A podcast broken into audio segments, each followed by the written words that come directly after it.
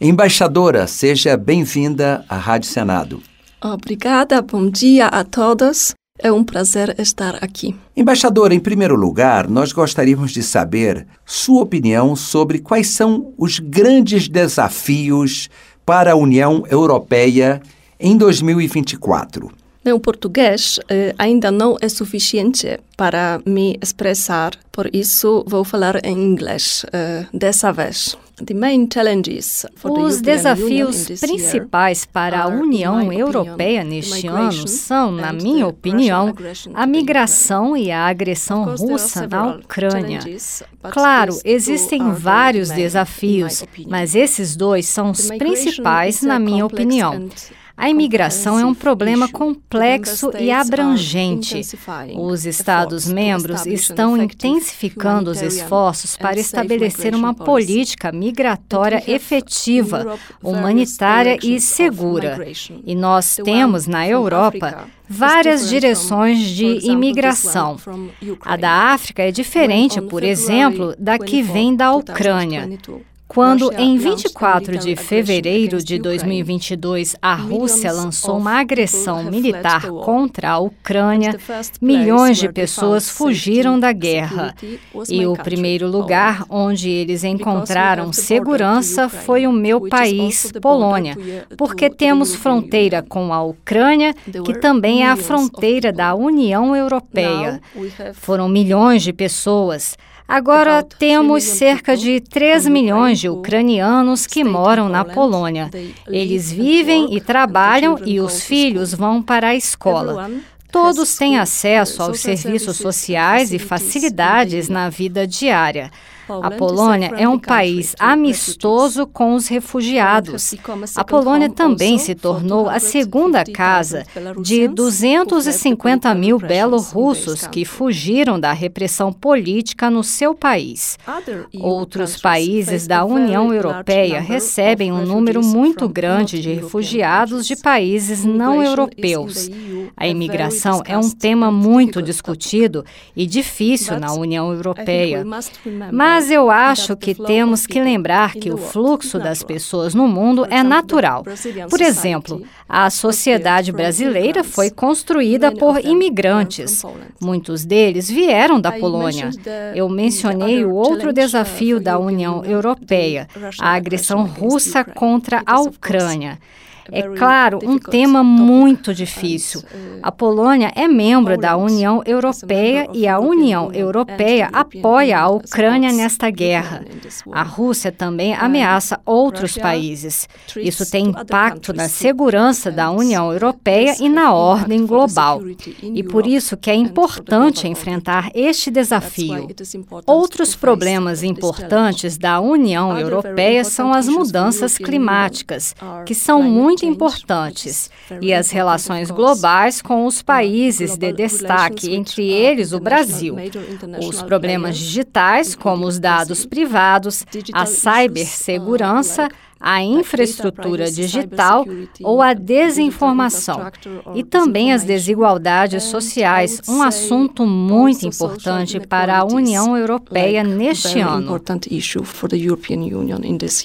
Nós estamos conversando com a embaixadora da Polônia no Brasil, Bogna Janke. Embaixadora, a economia polonesa tem surpreendido bastante os especialistas por um crescimento constante ao longo dos últimos anos, né? Qual é o segredo deste crescimento, deste progresso econômico da Polônia e o que se espera para 2024? First of all, I would like to say that I'm very, very proud of Poland and our economy because Primeiro, eu gostaria de dizer que estou muito, muito orgulhosa da Polônia e da nossa economia, porque a nossa economia está indo muito, muito bem.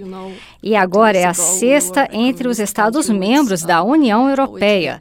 É ótimo, porque, como vocês sabem, há 30 anos nós éramos um país comunista com uma economia que se desmantelou. E nos últimos 30 anos, a Polônia tem tido o crescimento econômico mais alto per capita entre todos os países da OCDE. O PIB da Polônia Polônia é o que cresce mais rápido na União Europeia hoje em dia. Temos uma taxa muito baixa de desemprego de 2,9%, o que significa, na prática, que não temos desemprego na Polônia. Nós precisamos de mais e mais trabalhadores, inclusive temporários. A Polônia é o terceiro parceiro da Alemanha na Europa, depois da França e da Holanda. E depois da pandemia e depois da agressão russa contra a Ucrânia, as cadeias de suprimento foram afetadas. É uma situação importante para a Polônia, porque a economia polonesa está se desenvolvendo rapidamente por mais de 25 anos. E agora a Polônia é um mercado atrativo para investidores, por ser um país estável e previsível, com uma economia dinâmica. A economia polonesa está em boa forma, como você pode ver nas classificações de risco da Moody's nos ratings globais da Fitch. Nós sempre temos uma alta nota de crédito. É importante dizer que a Polônia é o único país na Europa, em toda a Europa, que não foi afetado pela recessão de 2008 a 2010. O nosso PIB está crescendo. Estamos em boa boa forma. O desemprego é muito baixo. Então, as perspectivas são muito boas para este ano. So, uh, it is, uh, the perspectives are really good for this year. Embaixadora, a senhora acaba de chegar ao Brasil, esta inclusive é a primeira entrevista à imprensa brasileira. Eu gostaria de saber quais são as áreas que a senhora deve focar aqui no Brasil para avançar essas relações bilaterais que já são boas entre os dois países? Nossas relações têm sido muito boas e muito amistosas por mais de 100 anos. Os meus objetivos aqui são desenvolver mais nossos contatos politicamente e economicamente também.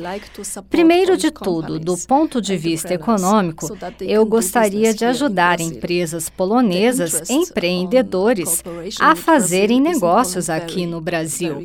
O interesse na cooperação com o Brasil é muito alto na Polônia.